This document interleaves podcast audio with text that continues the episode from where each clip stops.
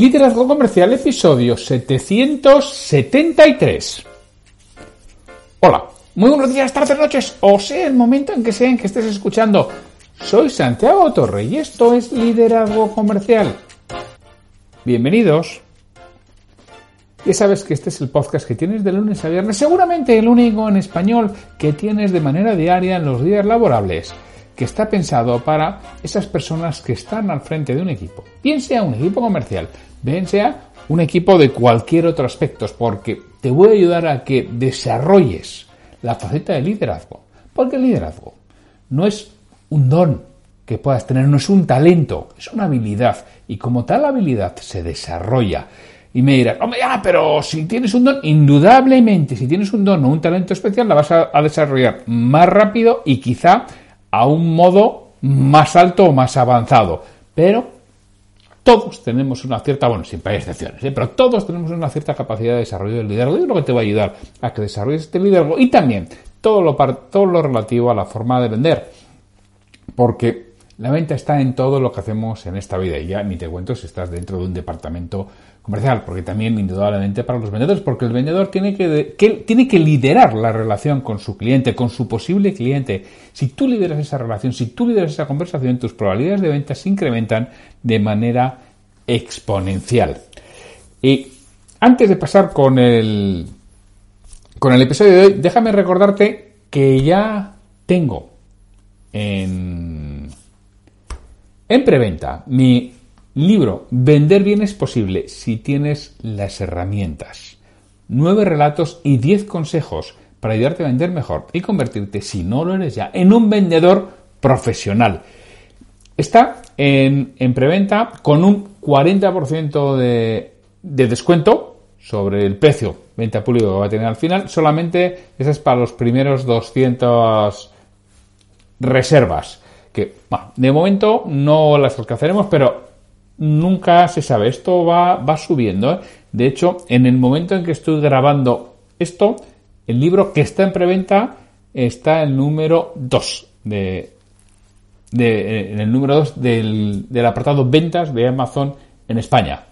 Va, va subiendo. Y los primeros feedback que he recibido, tanto de los lectores beta como ya sabéis que lancé la oportunidad de comprarlo en julio, el que, el que quisiera y además iba a poder hacer el seguimiento de, todo mi, de toda la escritura porque estuve mandando todas las semanas lo que iba escribiendo, lo que iba sucediendo, lo que iba sintiendo, las emociones, todo se lo estuve mandando a esas personas. Y bueno, esas ya lo tienen, esas ya lo han recibido, ya les he hecho una edición especial con el interior en, en color, una edición exclusiva que será muy parecida a la que estará en Amazon, aunque no será exactamente igual, porque para ellos es, especial, de las que he lanzado unos pocos, unos pocos ejemplares y ya, lo tienen. Y los primeros feedback que he recibido es que les está encantando. Y me alegro muchísimo porque me ha costado, ¿eh? Me ha costado porque la idea era diferente inicialmente y la he tenido que ir adaptando sobre la marcha. Y si gusta, si realmente luego se confirma, todo eso se confirma, esto se confirma muy fácil con las ventas y con las reseñas en Amazon. Si las reseñas en Amazon son, positivas y las ventas son positivas, eso es señal de que ha gustado. Y si gusta, mm, tengo pensado una segunda parte para completarlo. Pero bueno, no me voy a anticipar, que eso ya, ya vendrá. Oye, ya lo sabes, si lo quieres lo tienes en Amazon, si entras en santiagotorre.com barra nuevo libro, te va a llevar directamente a a Amazon España, donde puedes hacer la, reserva del ebook con un 40% de descuento. Bueno, merece la pena y además así lo leerás rápido. Eh, la fecha oficial todavía de publicación es 22 de diciembre, pero seguramente lo adelantaré. Mm, a ver, seguramente nos vamos a mover entre el 10 y el 12, pero bueno, eso lo mismo, ya lo iremos viendo. Bueno, hoy es el 1 de diciembre de 2021, el 1 de diciembre, último mes del año de este año atípico, de este año especial, y, pero de este año en principio bueno, es el comienzo de una nueva era. ¿Qué va a suceder en el 2022? Ya lo veremos, ya veremos lo que nos traerá. Fijaros la, importancia que tienen las cosas. Ayer comentaba mi resumen de, del Selsami, ¿no? Yo os decía como Alberto Gavilán, el responsable de talento de Radeco Group en España, nos hablaba de que hoy en día la competencia más buscada, más demandada por las empresas, sobre todo por las empresas de cierta, de cierta envergadura, es la capacidad de aprendizaje. ¿Por qué? Porque todo lo que valga está muy bien, ¿eh? Y todo lo que sepas está muy bien, si es que eso es así. Pero es mucho más importante todo lo que seas capaz de aprender, porque hay gente que sabe mucho, mucho, mucho, muchísimo, pero su capacidad de aprendizaje se ha ido a mínimos. ¿Por qué? Pues, pues porque, bueno, porque tiene mucha memoria evocativa, pero ya tiene poca retentiva porque no lo ha no lo ha practicado. Ya sabéis que la memoria tenemos dos partes. Tenemos la memoria retentiva y la memoria evocativa. La memoria retentiva es lo nuevo que soy capaz de asimilar, que es la que habitualmente vamos perdiendo con el tiempo. Y la memoria evocativa es lo que soy capaz de recordar, que esa la mantenemos bastante bien en el tiempo si hemos hecho una buena retención. Que claro, la memoria además puede ser de proceso corto de proceso largo. Eh, en España había una tendencia antiguamente a estudiar demasiado de memoria de corto, es decir, yo eh, me lo aprendía para un examen a las 48 horas, lo olvidaba. Y bueno, hoy en día creo que con el plan Bolonia eso está cambiando por suerte, es una de las cosas creo que positivas y creo que las nuevas generaciones están aprendiendo más con procesos diferentes y más de memoria de largo plazo. Pero no quiere decir que no haya largo plazo. Yo, por suerte, soy una persona con una gran memoria, tanto de retentiva, todavía, a pesar de mis años, me, sigo teniendo una buena capacidad de aprendizaje y una buena memoria retentiva nueva y tengo muy buena memoria evocativa, no nos vamos a engañar. O sea, eso es una de las cosas que Natura me ha otorgado. Quizá otras no, por ejemplo, la visión espacial, yo no estaba. Cuando la repartieron, yo ahí no estaba, no aparecí. Y yo aquel día debí hacer pellas o debí hacer piras, no, no, no fui a clase. Entonces no, no, me dieron visión espacial. En cambio, el día de la memoria, oye, debieron ser los demás los que faltaron y me dieron a mí toda. Y la que para todos los de mi clase, con lo cual, bueno, pues es cierto que tengo una, una buena memoria. Bueno, que es el, único, el 1 de diciembre y es miércoles. Y los miércoles tenemos el día en que abro mi podcast a, otros. Y depende de lo que haya, pues traigo una, un aspecto u otro. Hoy quiero traer un aspecto de mi compi, con el que hago los lunes, Pedro Valladolid. Un artículo de él. Lo voy a contar y luego voy a dar mi, mi opinión sobre, sobre el artículo. Este artículo está en su web, en pedrovalladolid.com, y se llama Cinco despropósitos de un vendedor. Os leo el artículo y luego lo comentamos, si os parece. Cinco despropósitos de un vendedor por Pedro Valladolid. ¿Alguna vez te han contado un chiste súper gracioso? Seguro que sí. Y además te has reído a carcajadas, te lo has aprendido y, creyendo que lo sabías, has ido a contarlo a otros. Y resulta que nadie lo ha entendido o no les ha hecho gracia.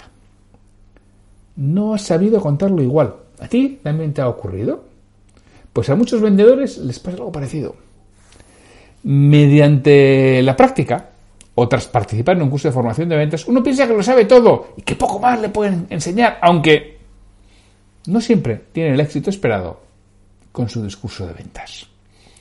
Seguro que estamos de acuerdo en que Michael Phelps, Rafa Nadal, Kobe Bryant, Lionel Messi o Luis Hamilton son grandes deportistas, están entre los mejores de su disciplina, ¿verdad? Entonces, si, si son buenos, si están en la élite, ¿por qué entrenan? A mí se me ocurren tres razones fundamentales. Primera, necesitan mejorar su rendimiento. La preparación les permite adaptarse a diferentes escenarios, ayudándoles a lograr un nivel mental superior. Segunda, quieren evitar lesiones y errores. El entrenamiento les ayuda a mejorar su condición física. Tercera, para alcanzar su objetivo, la victoria, y obtener el máximo rendimiento a su, a su esfuerzo, esto requiere estar preparados y entrenados. A algunos vendedores les parece normal que un deportista entrene para ser mejor, ganar partidos, tener éxito, alcanzar sus objetivos, que practique una y otra vez tiros libres, penaltis, pero no asumen la necesidad de que ellos, como profesionales de la venta, tengan que estar en permanente preparación, formación y entrenamiento. Si ya lo saben todo, llevan años vendiendo. En mi opinión, la venta es arte y ciencia combinados. Practicar la técnica en la secuencia correcta hasta que llegue a ser un hábito natural e inconsciente es la clave del éxito. En contraste, la falta de planificación es responsable de la mayoría de los desatinos que se cometen en ventas y en la vida, de los que responsabilizamos a la crisis, a la situación económica, a la competencia o el áspero carácter del cliente de turno. Son muchos los disparates que se cometen en nombre de la, de la improvisación o por ser un yo ya lo sé todo. Si bien me gustaría poner en el foco en los que sin duda alguna están directamente relacionados con la preparación y el entrenamiento. Voy a pasar a contar los cinco despropósitos de un vendedor. Uno, no sabe vender. ¿Estoy diciendo una barbaridad? Creo que no. He conocido a muchos vendedores que salen a la calle sin haber definido bien el producto o servicio a vender. ¿Qué problema soluciona? ¿Cuáles son los motivos por los que deberían comprarle a ellos y no a otros? Esto también es aplicable a los directores y empresarios que no saben qué decir a sus empleados, asignar responsabilidades claras y medir su desempeño. 2. No saber a quién vendérselo. Definir con criterio a quién le interesan tus soluciones y no, no todo el mundo es tu cliente. Cualquiera puede comprar tu producto, pero es imprescindible conocer a tu cliente tipo, el que más probabilidades tiene de comprarte. Conocer a tu cliente tienes muchas ventajas. Sabes cuáles son tus mejores canales de contacto, optimizas tu tiempo, desarrollas relaciones de más calidad, fidelizas y rentabilizas tu cartera de cliente y entiendes mejor por qué está dispuesto a pagar tu cliente. 5. No sabes cómo vendérselo. Tener un buen guion de ventas permite diseñar una propuesta de valor diferente sin basarse en el precio, que seduzca y fascine al cliente. No vendas, haz que te compren y para ello es imprescindible que el cliente reconozca que puede mejorar, que quiera mejorar y que entienda que tú eres la mejor opción para mejorar. 4. No saber escuchar. Saber escuchar para poder argumentar es la clave de un vendedor de éxito. Habitualmente, escuchamos para responder en lugar de escuchar para comprender. Hacer hablar al cliente ayuda a entender. ¿Qué le preocupa? ¿Cuál es su dolor de cabeza? ¿Qué prioriza y valora? Y esto nos permite conocer cuáles son sus verdaderos motivadores de compra y nos ayuda a mejorar nuestro argumento. Y quinto, no saber cerrar la venta. Intentar cerrar no es saber cerrar. Muchos vendedores dedican una buena parte del tiempo a convencer al cliente para que compre. Otros eluden el cierre por el miedo al no y esperan al cliente les dé el sí sin pedírselo. Cuando somos capaces de transmitir al cliente los tres KPIs de rendimiento, cuánto tiempo va a ahorrar, cuánto dinero va a ahorrar, cuánto más puede ganar, el cierre se convierte en un acto natural, sencillo y sin presión. Imaginamos a un deportista que salía a competir sin haber entrenado. ¿Cuánto tiempo crees que estaría en la élite? Lo más probable es que comenzara a cometer errores, perdería agilidad, fortaleza física y mental. Esa jugada en un increíble en el último minuto del partido que le da la victoria a un, a un deportista es el resultado de horas y horas de entrenamiento. La genialidad no es fruto de la improvisación, sino de la preparación. Hay mucho más de causalidad que de casualidad. ¿Y tú? ¿Entrenas o improvisas? No dejes de formarte, porque si no estás formado, estarás deformado. Bueno, pues esto es lo que nos propone Pedro, concretamente esto lo publicó el 14 de abril de 2021. Pedro Valladolid cinco despropósitos de un vendedor. Que ahora me gustaría comentarlos, estos cinco despropósitos. Uno, no sabe qué vende. Y esto es muy cierto. Y además voy a hablar en primera persona.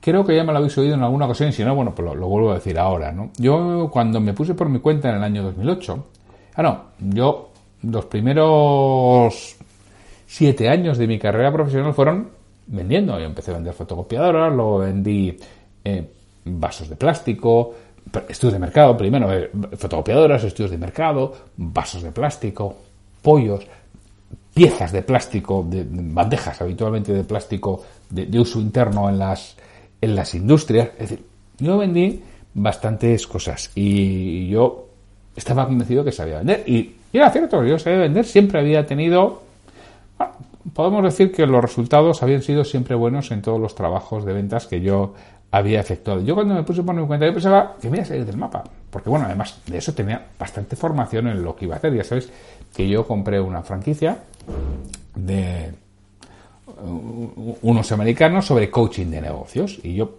tenía mucha experiencia en lo que es control de gestión, en la parte de control económico, la parte de ventas también lo, dominaba. Y bueno, también por formación mía, por formación de serie, yo soy licenciado en Ciencias Políticas y Sociología y siempre me ha traído mucho toda la parte de equipo que además había estado trabajando, recursos humanos, había estado bajo mi paraguas, bueno, pues toda la parte de equipo también era uno de mis fuertes. Y la parte de sistemas pues también yo había estado trabajando, bueno, he sido director de proyecto de dos, implantaciones de RP, una SAP, que eso fue el año 2004 y, 2005 y también la parte de, organización interna estaba, estaba bajo mi paraguas en mi último trabajo para, para hacer en mi, vida anterior. Con lo cual yo estaba seguro que iba a vender mucho y iba a tener mucho éxito. Pero este aquí no vendía lo que yo pensaba que iba a vender. ¿Por qué? Porque las ventas anteriores que yo había hecho eran de, producto. Me había vendido fotocopiar, bueno, estudio de mercados, pero bueno, estudio de mercado mm, es algo que se tangibiliza bastante bien. Había vendido pollos, había vendido bandejas de plástico, había vendido vasos de plástico y de papel. Yo había vendido productos que se vendiendo bien, era relativamente sencillo, pero bueno, comprado para todo el mundo. ¿eh? pero vender, uno, servicios y dos, a uno mismo, era muy difícil y yo no sabía vender y a mí me costó varios meses. Yo hasta que contraté, bueno, ya lo contaré en otra ocasión, no me quiero enrollar ahora, contraté a un coach americano que me echó una mano y fue cuando, cuando cambió, pero es que yo no sabía que vendía. Estaba muy, muy, muy equivocado en lo que vendía. Y por eso digo, como lo he vivido, y me ha pasado más veces, ¿eh? Porque claro, yo he ido derivando, sigo haciendo esa actividad, por supuesto, ya lo sabéis, de, de mentoría, de propietario de negocio, lo sigo haciendo y sigue siendo una de las bases de mi actividad profesional. Pero me ha pasado con otras cosas que he tenido que vender a lo largo de estos años, que los que bueno, pues, he, sido empresario, tengo mi propia empresa, he sido socio de otras, de otras empresas y he tenido que vender otras cosas. Y esto, desde aquella, esto fue abril-mayo del 2009, mayo, mayo, junio, esto era en la, en la duda, cuando contraté a este coach americano y supuso un cambio tremendo para lo que es la venta de servicios. Aprendí a vender servicios y sobre todo los servicios que uno mismo vende, que son los más difíciles de vender. Lo aprendí a vender, pero sabiendo qué, qué vende. Y no todos los comerciales saben qué vende. Y eso es lo primero que tienes que hacer, porque ese es uno de los dos propósitos de un vendedor. El no saber a quién vendérselo, pues esto lo veo sobre todo en emprendedores. Y lo veo pues, en, en freelance en gente que está por su cuenta, ¿no? no, si me lo puede comprar todo el mundo, que sí, que sí, que te lo puede comprar todo el mundo, pero no todo el mundo es tu cliente. Esto, en este caso, yo esto sí lo tuve claro desde el principio. ¿eh? Esto, yo eso lo asumí. Yo creo que esto no, no he fallado. Y yo creo que a lo largo de estos años tampoco he fallado, porque para mí esto siempre ha sido muy claro, ¿no? ¿A, quién le vendo? ¿Quién es realmente el perfil? Aquí lo llama Pedro cliente tipo, pero lo puedes llamar cliente tipo, buyer persona, llámalo como te dé la gana. Pero yo siempre lo tengo bastante claro que, hay que buscarlo, que hay personas o empresas que tienen muchas más probabilidades de, que te compren de que de otras. Entonces, bueno, esto eh, lo he sabido, con lo cual me ha facilitado el saber eso, los canales de contacto, desarrollar relaciones, en otros los aspectos en los que soy bueno desarrollando relaciones, en fidelizando la cartera de clientes. Ahí creo que también soy bastante bueno en la, en la fidelización de, de, mis clientes, ¿no? Y entender por qué está dispuesto a pagar. Estas cosas creo que las he llevado bien, pero eh, ojo si estás al frente de tu propio emprendimiento o eres un, un profesional independiente que no siempre se tiene tan claro.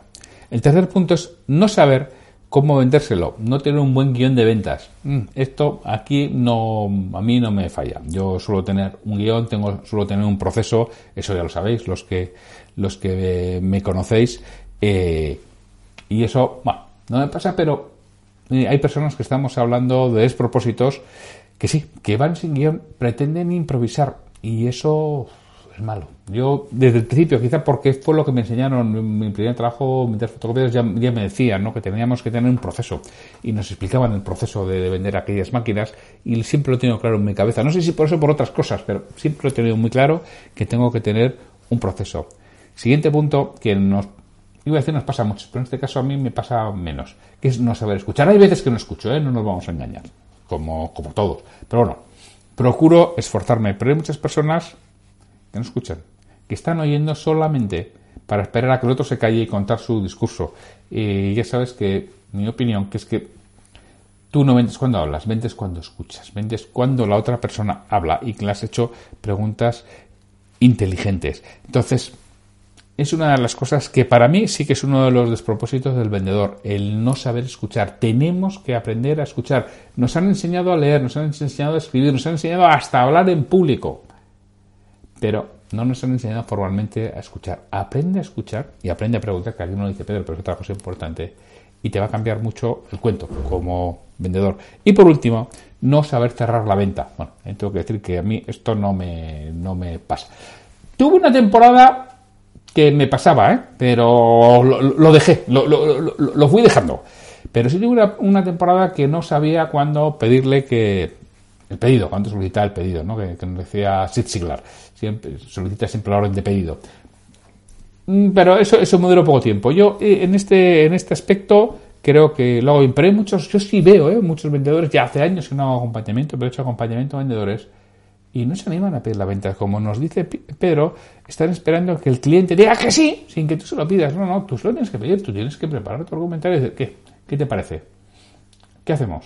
Bueno, lo que quieras, con lo que estés cómodo. Yo no te digo que lo digas como otro, porque como bien ha dicho Pedro, tú cuentas un chiste y no tienes esa gracia. Y un vendedor cuesta exactamente lo mismo que otro y no funciona. Yo me lo he muchas veces que yo, mi primer jefe, bueno, que era el director de la, no era mi jefe, yo tengo jefe de ventas, pero este era el director de la, de la delegación, era un auténtico especialista cuando estaba negociando con alguien en la negociación de, precios. El tío, oye, que no, pues mira, se levantaba y me dijo, oye, esto nada más. Oye, y yo las veces que se lo vi hacer, oye, espera, espera, espera, no te vayas. Y cerró la, la venta, ¿no? Y yo lo intenté dos veces y, vamos, me fui, vamos. Una, con humillación y otra con humillación pasando por debajo del futbolín, porque encima me fui muy digno y me dejé la carpeta encima de la mesa y tuve que volver a por ella. O sea que, vamos, ya, y dije ya, esto nunca más. O sea, le sale muy bien, pero a mí me sale muy mal. Entonces, bueno, cada uno lo, lo dice lo mismo y le funciona distinto. Con lo cual, yo no te voy a decir lo que tienes que decir tú, porque tiene que estar dentro de tu personalidad, dentro de tu forma de ser, dentro de cómo te comportas. Pero lo que está claro es que siempre tienes que pedir Y si por lo que fuera entiendes que no es oportuno lo que tú le vas a vender, yo dos de mis principales clientes los he obtenido precisamente en esas conversaciones, en las que me he dado cuenta que no tenía sentido que le ofreciera lo que yo vendía. Y entonces, pero la, la, reunión había estado muy bien, con mucho feeling. Y lo que les dije, oye, nada, entiendo, veo que esto aquí a ti no te encaja, pero ¿no conocerás a alguien a que esto le pueda encajar? Y me han abierto puertas que hice dos de mis principales clientes. O sea, no pierdas nunca la ocasión. Tienes que, bien, pedir que te compre, tienes que solicitar la orden de pedido y si no, solicitar una referencia, solicitar una apertura de puertas. De puertas. Si ha ido bien, hombre, si ha ido fatal, si no ha habido ningún, ninguna sintonía, pues será otra historia. Pero si es lo que te sucede habitualmente, que no hay sintonía, háztelo mirar. A ver, va a ser tú. Entonces, este es el, otro punto, el de, el de cierrar la mente. Por supuesto, entrenar, entrenar, entrenar, pensar y dedicar tiempo para las seis P's. Parar, pensar, planificar, priorizar, programar y producir. Tienes que sacar ese tiempo y las ventas, eso es esencial. Bueno, pues agradeciendo a Pedro esta entrada y el, el robo que le he hecho de la misma, que espero que no se moleste porque no se lo he contado, ya se, lo, ya enterará. Me despido de vosotros hasta mañana, que tendremos un nuevo episodio de Liderazgo Comercial. Y mañana es el día del liderazgo. Así que sin mucho más, hasta mañana.